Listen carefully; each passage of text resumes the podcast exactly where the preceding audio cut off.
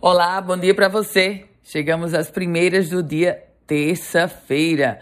Hoje é terça-feira, dia 4 de outubro de 2022. A gente começa falando sobre eleições no contexto de que a Câmara Municipal de Natal vai ganhar dois novos vereadores. Isso com a eleição do vereador Paulinho Freire e da vereadora Divaneide Basílio, ambos eleitos. No caso de Paulinho, deputado federal. No caso de Divaneide, deputada estadual.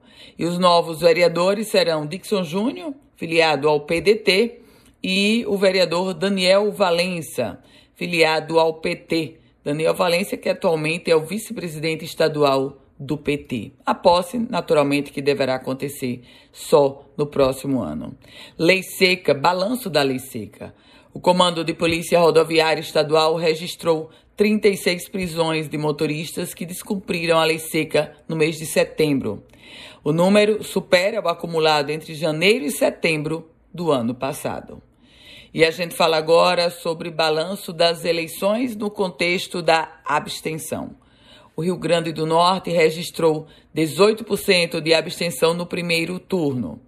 E uma outra informação aí é sobre aquele caso lá na BR-101 Norte, onde uma cratera se abriu, lembra? Pois é, o trecho da BR-101 Norte, entre Natal e Extremóis, onde no, em setembro foi aberta uma cratera, voltou a ser interditado ontem. A informação foi da Polícia Rodoviária Federal. É, essa interdição acontece porque a obra está sendo feita no local.